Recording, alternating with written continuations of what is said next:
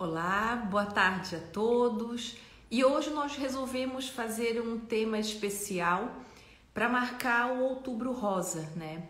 O Outubro Rosa, ele é uma não dá para dizer que é uma data, né, mas é um período que ele é lembrado no mundo inteiro, que justamente é para é, é, não deixar passar em branco é, o risco que as mulheres correm de ter um câncer de mama. Então é um alerta para que todas nós né, é, lembremos que essa doença existe e que há formas de nós prevenirmos o problema. Então, é, nós não trabalhamos né, com cirurgia oncológica, mas uma das nossas funções como médicos é de alertar a população e orientar as pessoas né, de que o problema existe e de que. Só um minutinho que eu vou deixar o Eduardo de se, é, de se proteger disso. Então, o diagnóstico precoce é sempre a melhor, a melhor opção, né? Quando se trata de qualquer tipo de câncer, independente se é o câncer de mama ou não. E uma das, é, é uma das formas de você prevenir a doença é fazendo o autoexame, né? E indo no seu médico, na sua ginecologista regularmente. Oi, amor. Oi, amor. Estava falando um pouquinho sobre o Outubro Rosa, né? Vale Olá, pessoal. sempre lembrar, né, de que a gente está nesse mês de prevenção do câncer de mama e que todas as mulheres é, acima de 40 anos elas devem lembrar de fazer o autoexame, de procurar um ginecologista e fazer exames quando forem necessários, né? Exatamente. É, o câncer de mama é o câncer mais prevalente nas mulheres apresenta uma, uma incidência muito alta no mundo, no Brasil, e de forma que existe um, uma. É, Para quem não sabe, né, todas as mulheres a partir de 40 anos devem fazer anualmente ou a cada dois anos uma, uma mamografia. Na verdade, a partir dos 35 anos já um ultrassom das mamas. E qual exame é o melhor? Geralmente o ultrassom ele é o exame melhor para, para mamas densas até 40 anos de idade né, acima de 40 anos de idade, é a mamografia. Embora muitas vezes a necessidade dos dois exames e às vezes até de um exame mais sofisticado, que é a ressonância magnética. Exatamente. Então não precisa ter medo de fazer, né? A gente escuta muitas pacientes, principalmente aquelas que colocaram prótese de mama, perguntando se elas podem fazer mamografia, se a mamografia dói muito. Então, é um exame corriqueiro, ele tem um certo desconforto, mas nada, nada, nada muito complicado. Ele é super bem tolerado. Eu já fiz o exame, já fiz ressonância magnética também. Eu posso dizer por experiência própria que são exames tranquilos de serem feitos e que não precisa ter medo de fazer o exame. Eu costumo dizer que é uma, é uma coisa que eu falo, inclusive, para os meus pais, né? Nós não temos que ter medo de descobrir, nós temos que ter medo é de não saber que a gente tem alguma coisa. Então, a melhor forma da gente se proteger é realmente é, procurando. Então, a partir dos 40 anos, todas as mulheres devem fazer um exame anualmente, né? Eu faço os meus. Eu estou dando o exemplo. Exatamente. Então, a gente, a, nós, nós temos como tema, né, justamente é, é, qual que é a implicação da cirurgia plástica, né? Na, na incidência do câncer de mama. E eu acho que a primeira pergunta que todo mundo faz para a gente nas consultas é se colocar uma prótese de silicone, né, se colocar um implante de mama, se isso aumenta o risco de câncer de mama. Então, explica para o pessoal, amor, como que a gente costuma abordar esse tema nas consultas? Exatamente. Essa pergunta é muito frequente e é um grande temor é, na verdade, as próteses elas nem aumentam e nem diminuem a incidência do câncer de mama. É, as próteses que são colocadas abaixo do músculo favorecem um pouquinho mais a detecção, né? aliás, a, a, a realização dos exames e, se for necessário alguma biópsia, essa prótese está mais protegida por baixo do músculo. É, bom, existe, teve um estudo famoso nos Estados Unidos, um estudo muito grande, em que rastrearam pacientes com prótese de mama e pacientes que não tinham prótese de mama. E a incidência foi a mesma, só que as pacientes com prótese de mama tiveram câncer diagnosticado no estágio mais precoce, quando ela era menor. E por quê? A única explicação é porque as pacientes que possuíam prótese de mão eram mais cuidadosas, mais assíduas quanto à realização dos exames. Exatamente. Então, esse estudo, a gente sempre cita né, nas consultas para os pacientes que a incidência é a mesma, mas até pelo fato da paciente fazer mais exames, ela acaba detectando precocemente. É, é, possível fazer a mamografia após a colocação do implante, tanto se for só a colocação de prótese, como as mastopexias com prótese, está por cima ou por baixo do músculo, é possível fazer a mamografia. Hoje nós temos a mamografia digital, que é um exame bem mais sofisticado é, para avaliar as mamas. E existe uma manobra que geralmente o técnico de radiologia que posiciona a mama no mamógrafo ele consegue fazer, que é a manobra de Eckland. Então ele consegue é, é, posicionar a mama mais para frente e o implante mais para mais trás. Então isso é uma coisa que é corriqueira. Hoje, com essa popularização né, das cirurgias de prótese de mama, todas as clínicas de radiologia que fazem o exame sabem muito bem como fazer esse tipo de abordagem, né? Então é bem tranquilo. As pessoas não precisam ter medo. A única coisa que eu oriento, até por uma questão de desconforto, é que a paciente espere pelo menos seis meses depois da cirurgia para fazer o exame, né? Não fazer muito precoce. Como você vai ter que fazer um exame antes de operar, então seis meses é um prazo bem curto, não precisaria nem repetir tão precocemente os exames, né? E outra pergunta, amor, que, eles, que as pacientes nos fazem com frequência, né, em todos os, em todos os pré-operatórios de mamoplastia, independente da colocação ou não de implantes, é se a presença de nódulos ou de cistos ou de alguma alteração é, nos exames de mama, se eles impedem a cirurgia, o que fazer, o que para onde, para onde, quem procurar. Então, fala um pouquinho sobre isso. Sim. Sempre antes da manipulação das mamas, né? Quer seja uma mama redutora, quer, ser, quer seja uma mama de aumento com inclusão da prótese, qualquer manipulação que fazemos nas mamas, a gente solicita exames de imagem, ultrassom ou mamografia. E existe uma classificação né, da, de ultrassom e mamografia, que é a classificação de BIRADS, que vai de 1 a 5. Normalmente, né, BIRADS 1 e 2 são achados benignos e é, normalmente fa fazemos a cirurgia sem problemas. Acima de igual ou acima de 3, é, 3 é provavelmente benigno. Normalmente a gente já solicita daí é, a avaliação do mastologista. E o mastologista né, avalia as pacientes, se for necessário biópsia, ele faz, se for necessário retirada da, desses nódulos, ele, a, a gente faz junto na cirurgia. Ou muitas vezes ele fala que não há necessidade de fazer nada, pode fazer a cirurgia plástica e apenas acompanhar. Exatamente. É muito comum mesmo. E é, a gente às vezes acha nódulo né, em pacientes de 18 anos que vão fazer o primeiro exame para colocação de um implante. Então, é bem importante a gente fazer uma separação entre nódulo e cisto. O nódulo é uma lesão sólida e o cisto é uma bolsinha de água que tem dentro da mama. Os cistos são sempre benignos eles podem ficar iguais, eles podem aumentar ou eles podem diminuir de tamanho com o passar do tempo. Então, você pode fazer o exame um ano, aparecer um cisto, vai sair um laudo de Birrades 2 e no ano seguinte você vai repetir o exame e o cisto desapareceu. Já os nódulos, eles devem ser sempre acompanhados, né? Então, os nódulos benignos, que são, em geral, os fibroadenomas, né, que é uma classificação histológica. Geralmente eles entram nessa classificação do BIRADS 1, 2 e às vezes o 3. Vai depender muito do que o radiologista consegue enxergar. E dependendo é, do tamanho, do histórico familiar, da, do antecedente, o mastologista, não somos nós que tomamos essa decisão, ele pode pedir ou não é, uma biópsia, uma punção ou até a retirada com um agulhamento, né? Quer falar um pouquinho, amor? Porque eu acho que isso é uma dúvida frequente. Eu já tive algumas pacientes que vinham, vieram com birrádios 2 no nódulo e elas queriam, porque queriam a todo custo, tirar o nódulo, porque elas tinham medo de ter a doença. Então, nós não somos né, mastologistas, não somos nós que fazemos isso, mas a gente sabe mais ou menos como é que é a conduta. Então, explica um pouquinho como que funciona esse rastreamento, o que, que é uma punção, o que, que é uma biópsia. Uh, sim. Uh, os casos mastologista, eh, nos casos de BIRADS 13, encaminhamos para o mastologista. Às vezes, ele faz uma biópsia, né? solicita uma biópsia, às vezes, ele solicita um micro um, um agulhamento que, que é a, a, colocação de um de um fio metálico logo antes da cirurgia, isso é feito numa clínica de radiologia para a localização do, do, do nódulo.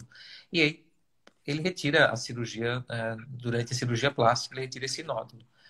É, só que muitas vezes os nódulos são benignos, é um fibroadenoma, e eles não têm um potencial ou um potencial muito baixo de malignização. Não há necessidade de retirar esse nódulo. Sempre que não há necessidade, a gente não faz, porque uma, uma cirurgia mais de retirada de nódulo implica em maior chance de sangramento, complicações, infecção. Então, só retiramos os nódulos se realmente há indicação. E eu diria que, é, eu acredito que é 5% das vezes, é né? A maioria das vezes não há necessidade, os pacientes só fazem seguimento, Exatamente. só acompanhamento. É, normalmente, quando você pegar o seu exame de radiologia, né, o seu ultrassom, a mamografia, vai ver escrito assim: sugerimos acompanhamento radiológico em seis meses. Então, geralmente, esse tempo de seis meses é que, vamos supor que o, que, a, que o nódulo ele é benigno. Em seis meses, a lesão vai estar, tá, lesão vai estar tá exatamente do mesmo tamanho, ela vai estar tá igualzinha. Então, isso quer dizer que a chance disso ser um câncer é muito pequena. Se por um acaso essa lesão mudar de característica nesses seis meses, aí sim você talvez precise fazer algum outro exame mais acurado para ter um diagnóstico mais preciso. Mas é como o Eduardo falou, existem várias formas de você investigar o nódulo. Na maioria das vezes a conduta é expectante, a gente só acompanha os pacientes, a gente, nós como cirurgiões plásticos, nós encaminhamos para um colega ou para o ginecologista ou para o mastologista para fazer esse acompanhamento. E tanto a punção quanto a biópsia ou a retirada com o agulhamento, elas são indicadas por esse profissional. Normalmente, o agulhamento é quando o nódulo não é palpável e há alguma indicação por algum tipo de exame de fazer a retirada. Então, eu vou até contar a minha história. Eu já tirei um nódulo da mama. Eu sou de uma família que tem antecedente de câncer de mama. Eu acompanho com um mastologista. E eu fui fazer uma. Eu tenho, eu tenho uma mama muito densa, como o Eduardo falou. Eu fiz uma ressonância magnética e a ressonância veio com um nódulo BIRADS 4. Então, o BIRADS 4 é uma indicação que você pode ou fazer uma, uma biópsia ou você pode fazer a retirada. E eu optei pela retirada com agulhamento. Eu botei esse fio de aço que o Eduardo falou um pouco antes da cirurgia. É muito tranquilo, o procedimento é muito simples. Acho que eu voltei a trabalhar em uma semana, né? Acho que não deu nem uma semana. Bem, não mais que isso. e foi bem tranquilo, cicatrizei muito bem. É, é, são coisas corriqueiras. E no final veio um fibroadenoma, né? Então, é a lesão mais comum, mas dependendo da classificação, tem realmente indicação de você fazer um, uma, uma, um, um estudo mais profundo né, da lesão. Então, vamos continuando. Chegou uma pergunta durante a semana da Aline e ela pergunta exatamente isso. Ela já deu, disse assim: fibroadenoma tira na cirurgia de, pró de, de prótese? A gente acabou de falar sobre isso, né? Não há uma necessidade de retirada em todos os casos depende da indicação, né, do BIRADS. E a Sol mandou uma pergunta que não tem muito a ver com o tema, mas eu vou te fazer, amor. Fiz minha redução de mama com silicone, só que caiu novamente. É normal? Isso também é, outra, é, outra, é outro acontecimento que a gente vê com bastante frequência. É. Geralmente a gente evita só essa cirurgia de. É, chama-se de mamoplastia de substituição onde a paciente tem uma mama grande, volumosa e, e retira-se né, a maior parte do parênquima da a glândula da paciente e coloca-se uma prótese. Não gostamos muito, acho que os nossos pacientes já sabem disso. Quando há um excesso de glândula, a gente trabalha a glândula, diminui, reduz a mama. A gente observa que consegue os resultados é, melhores, as pacientes ficam mais satisfeitas, resultados duradouros, de 8, 10 anos, as pacientes felizes. Então, para quem que a gente indica a prótese? Para quem quer aumentar a mama, quem tem uma mama pequeno ou médio tamanho, né? Casos mais simples. A gente evita, ressecções maiores que 150, 200 gramas, né, amor? Quando colocamos prótese. Exatamente. E, um, e por isso, é, se a mama caiu, Sol, talvez tenha que é, te avaliar se, a, se, essa prótese foi colocada por cima do músculo, talvez repensar em mudar o plano, colocar ela por baixo do músculo, levantar novamente a mama. Isso é possível. É, eu, eu, diria isso, né, para você, superficialmente, né? Eu acho que tem uma paciente que é minha aqui, ó, Trigêmeos Torres. Uhum. Eu acho que eu imagino quem é essa paciente. é, uma outra questão muito importante, amor. Uhum. Quando nós reduzimos, quando tiramos é, glândula né, das mamas, o que a gente faz com essas glândulas? Ah, isso é e bem quando tiramos gordura, o que fazemos? Gordura do abdômen, por exemplo, numa lipoaspiração, numa ressecção de retalho. É? Por que, que as condutas são diferentes? Então, as paci... é muito comum as pacientes chegarem no quarto, no hospital dia, né? E elas perguntarem assim: o que, que eu faço com esse saquinho aqui?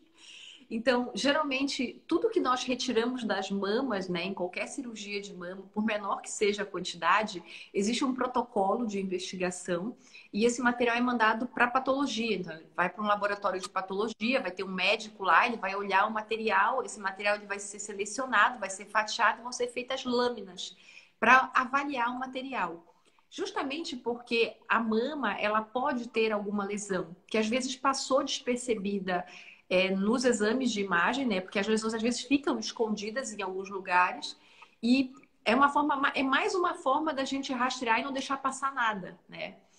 É, diferentemente, por exemplo, de um retalho de abdômen, de, um, de, uma, de, um, de, de gordura de lipoaspiração, que são descartados. Eles vão, eles são descartados pelo próprio hospital, vão para incineração. Mas o que sai da mama vai para o laboratório de patologia. E a gente já encontrou, né? Teve uma paciente minha que você me ajudou a fazer, que a gente achou um fibroadenoma, ela fez o exame, o exame dela de pré-operatório veio com um BIRADS 1, não acharam nada, estava normal. E durante a cirurgia a gente achou um fibroadenoma pequenininho num cantinho da lateral da mama. Então, às vezes acontece. E quando nós encontramos alguma lesão, geralmente a gente manda num potinho separado. Então, o saquinho, que as pacientes saem do hospital com o saquinho, é o produto que foi retirado, ele fica no formol, ele dura em torno de seis meses, um ano, ele, ele tem uma durabilidade muito grande, mas a gente orienta a levar no laboratório de patologia é, no, no período assim do pós-operatório recente, né, para fazer a análise do material.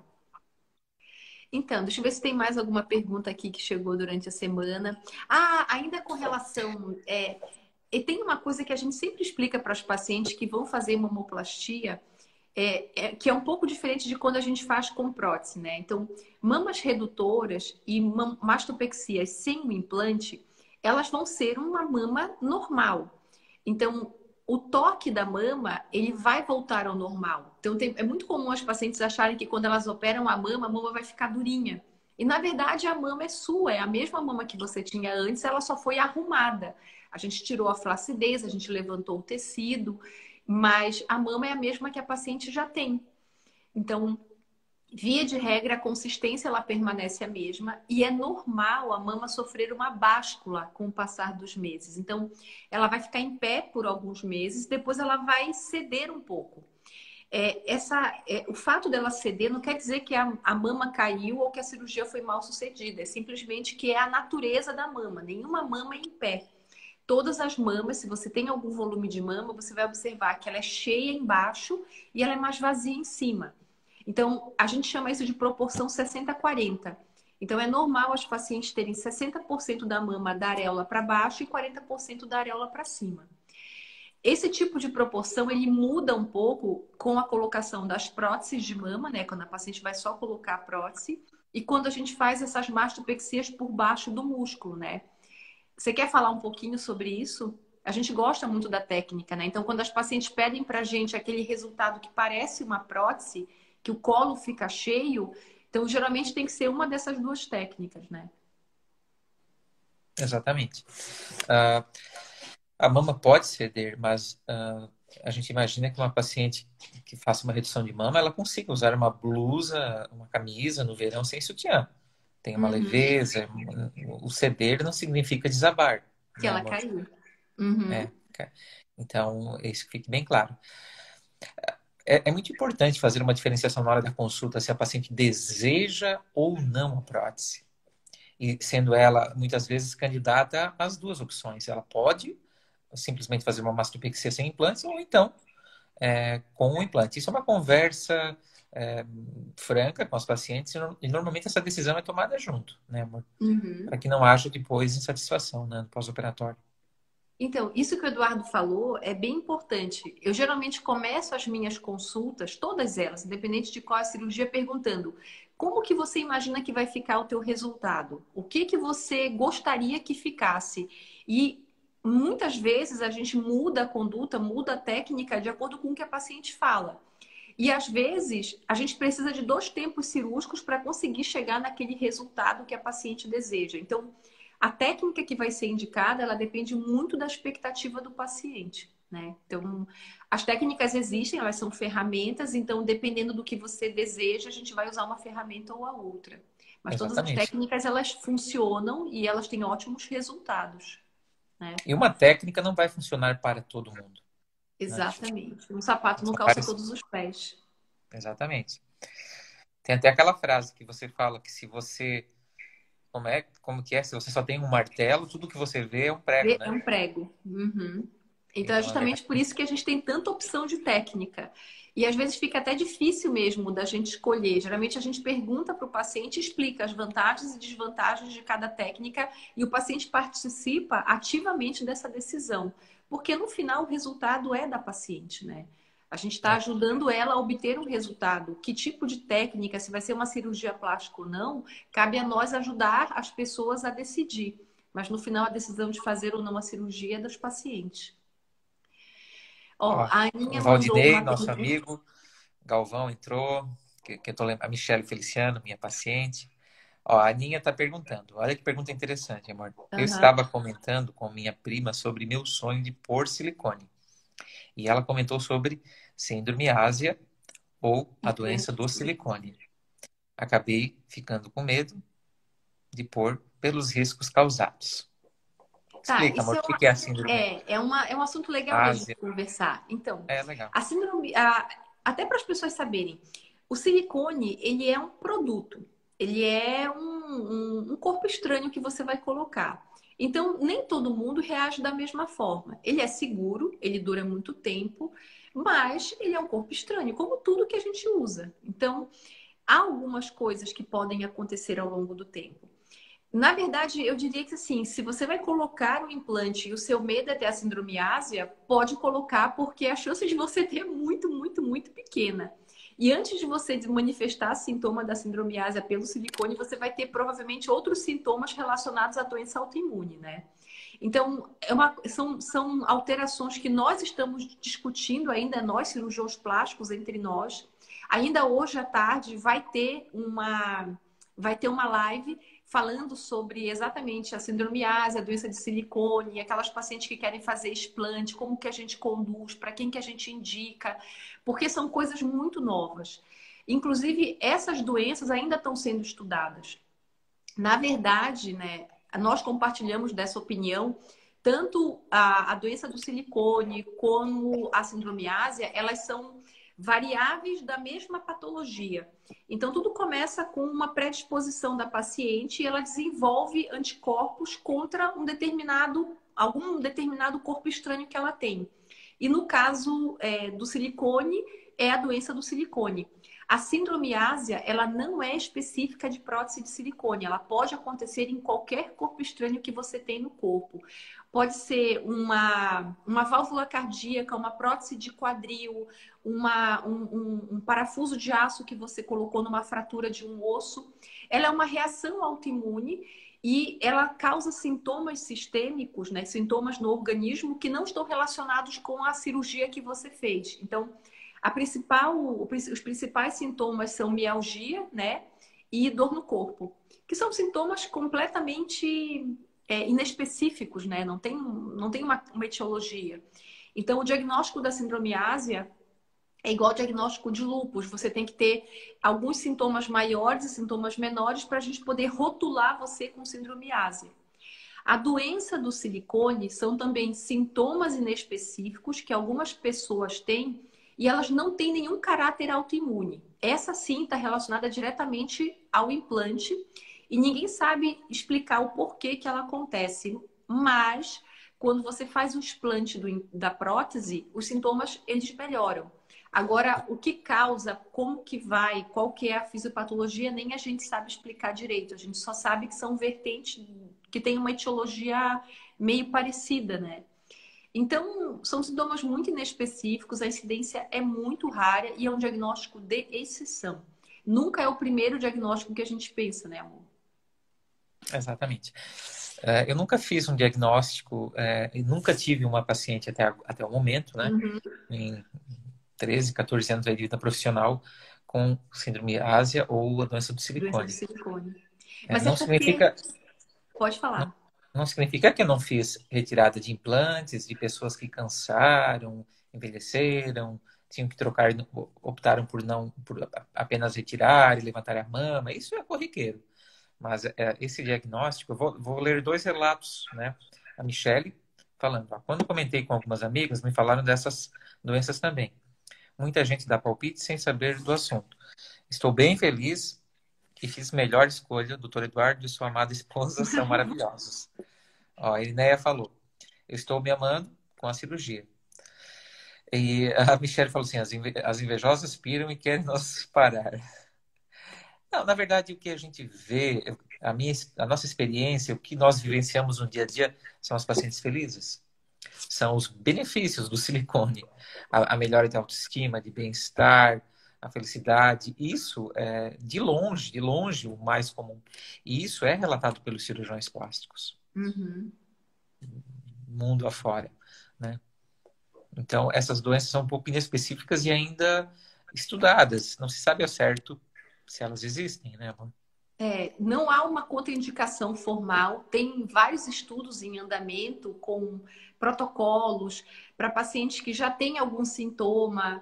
Por exemplo, paciente que a gente conversa muito antes de colocar silicone, paciente que já tem uma doença autoimune, paciente que tem lúpus, que tem doença de Crohn, que tem alguma doença dessas, que já tem artrite reumatoide, não é uma contraindicação absoluta de colocar a prótese. Geralmente a gente conversa com o reumatologista da paciente e discute os prós e os contras, né? A decisão ela é compartilhada, ela não é só nossa.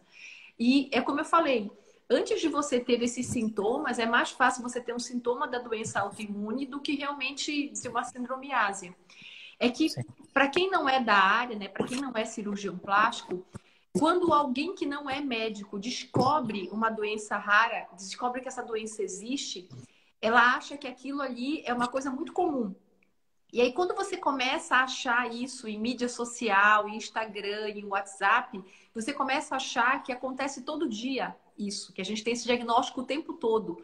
E que todo mundo que tem o silicone vai ter algum problema. E na verdade, não. É, é que quem não sabe acha que é comum. Mas para nós que somos médicos, é uma das complicações que a gente nem fala para as pacientes quando elas vão na consulta, porque é uma coisa tão rara, mas tão rara, que é muito difícil da gente prever o que vai acontecer, ou quem vai ter, ou quem não Entretanto, vai ter. Entretanto, é, para trazer um conhecimento para vocês que estão assistindo a live, existem grupos no mundo, no Brasil, de as chamadas haters, as odiadoras.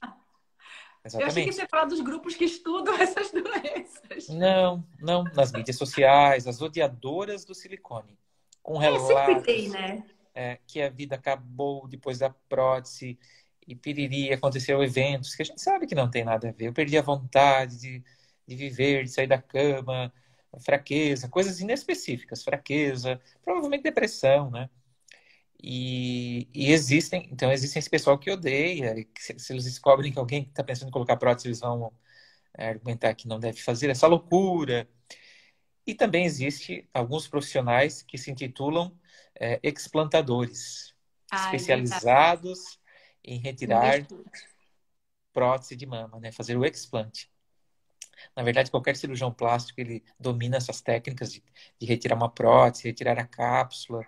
Isso é algo é, não diria banal. Porque é muito mais complexa que isso, né? Sim, isso é algo corriqueiro. Então, existem também alguns profissionais oportunistas que querem embarcar nessa onda e, e, e ganhar atenção, ganhar os holofotes com tudo isso.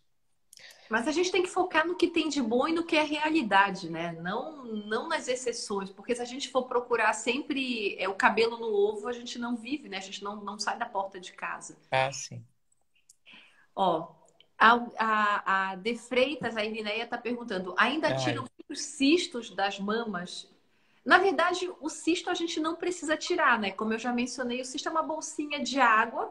Se a gente encontrar no meio da cirurgia, ele vai ser rompido, né? Sai um líquidozinho de dentro, mas não é algo que vocês precisam se preocupar, tá?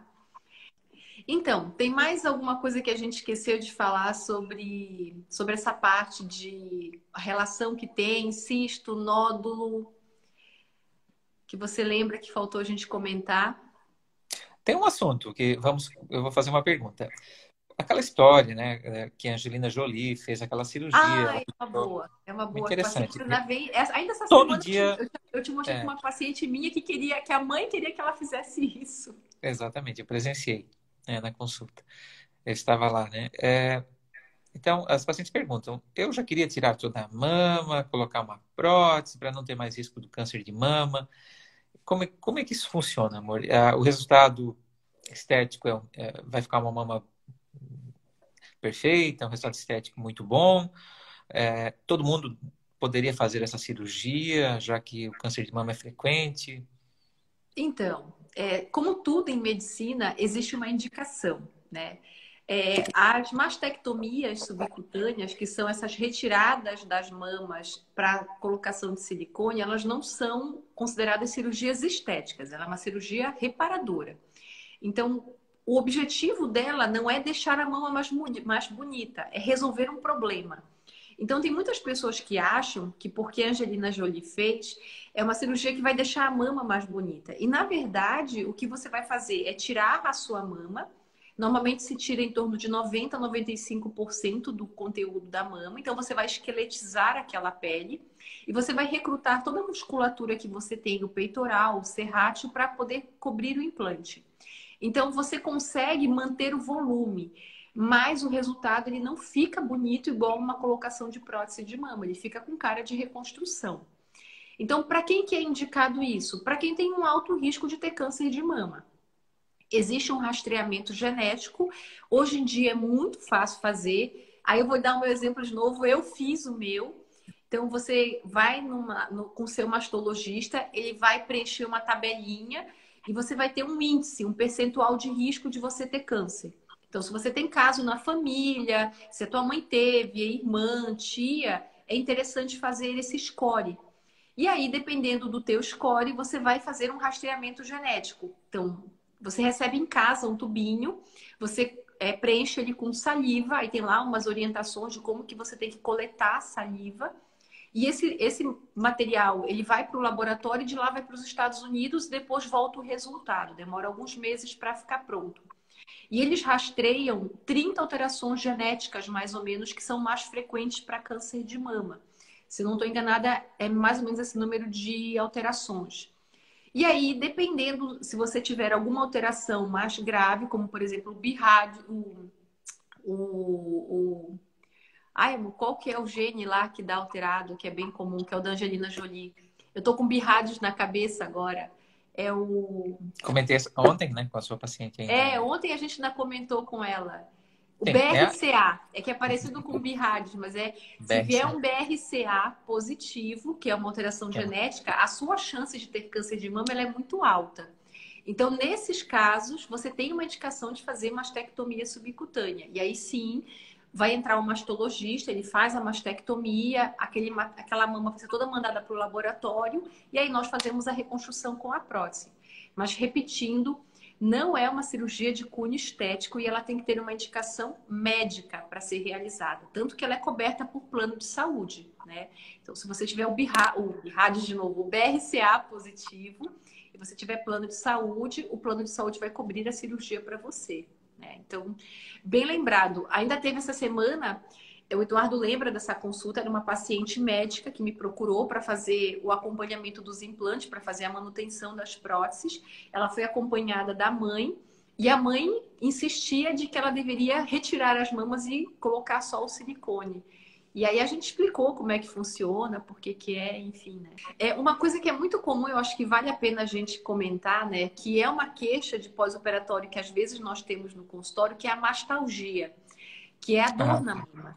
Então, é importante que as mulheres saibam assim, nós somos mulheres, a gente sabe que nós temos um ciclo menstrual, nós produzimos hormônio, e dependendo da fase que você está no ciclo, a mama realmente fica mais sensível. E às vezes você sente um pouco de desconforto, isso é normal. A gente passa pela amamentação, pela menstruação, e cada vez que você tem uma flutuação hormonal, isso vai acontecer. O fato de você fazer uma cirurgia plástica, de você colocar um implante, de você fazer uma mama redutora, uma mastopexia, não vai mudar isso na sua mama. Então, tem muitas pacientes que relacionam a dor na mama com a cirurgia plástica. Até pode acontecer de você ter algum ponto de desconforto, alguma sensibilidade pontual devido à cicatrização da cirurgia. Mas a maioria dos casos, né, amor, que a gente observa no pós-operatório de pacientes com queixa de dor na mama, é porque o tecido mamário é um tecido que sofre influência do ciclo hormonal das mulheres, né? Exatamente.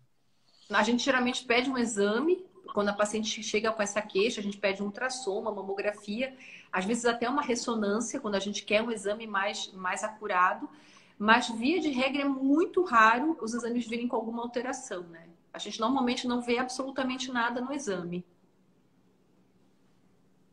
Exatamente. Ultrassom, a mamografia, a ressonância magnética, todos esses exames que avaliam a mama, lembrando, eles avaliam também a prótese. Quanto à integridade, presença de cápsula, de contratura capsular, dobraduras na prótese, né? Tudo isso. Hoje em dia os exames estão cada vez mais sofisticados, eles, são, eles mostram cada vez mais detalhes e é muito do profissional. A gente estava até comentando isso, né? Ontem eu atendi essa paciente, né, que veio com a mãe, que queria que a mãe queria que ela tirasse a mama, enfim.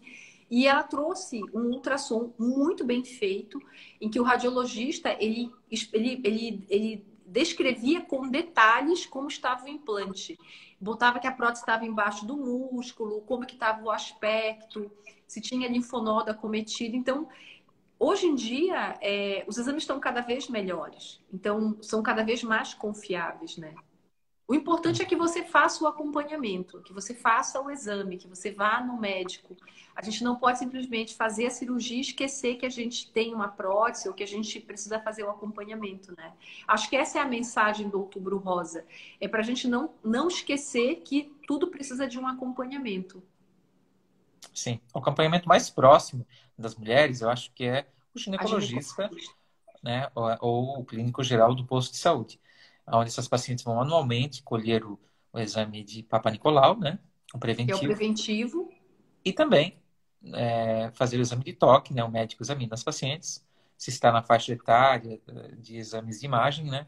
Fazer os exames.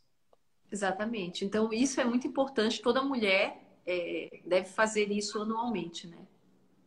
Acho que essa é a grande mensagem dessa live que a gente quer deixar. Exatamente. A gente pode uh, fazer uma live também no Outubro Rosa de, da, da, parte de reconstrução da mama, amor, num outro dia, num outro momento. Tanto que a, a Sociedade de Cirurgia Plástica aqui de Santa Catarina, eu acho que vai ser segunda-feira, no dia do feriado, a gente vai ter uma, um, um evento online da sociedade que é justamente falando sobre os aspectos estéticos que são importantes nas pacientes que fizeram reconstrução de mama, né? Vão ter alguns colegas de São Paulo, acho que vai ter um colega do Rio Grande do Sul que vai dar aula e um colega aqui de Santa Catarina, né? Então, é uma preocupação que todos nós temos, não é porque você teve um câncer que você reconstruiu que a gente não consegue deixar bonito. Mas não fica igual uma mama normal, né? Então, mas a gente consegue fazer muita coisa atualmente. Exatamente. Pessoal, muito obrigado pela presença, pela audiência. bom final de semana a todos. Nos vemos na semana que vem. Muito obrigado. Bom, bom feriadão para todo mundo. Feliz feriado. É Nossa Senhora Aparecida, né? Você é devoto de Nossa Senhora Aparecida. Esse ano a gente vai ver como é que a gente vai fazer, né? A gente nunca opera, inclusive. No... a gente nunca trabalha em feriado santo. Exatamente. Verdade. também. Então tá, pessoal. Aproveitem Obrigado. o feriadão. Até a semana que vem.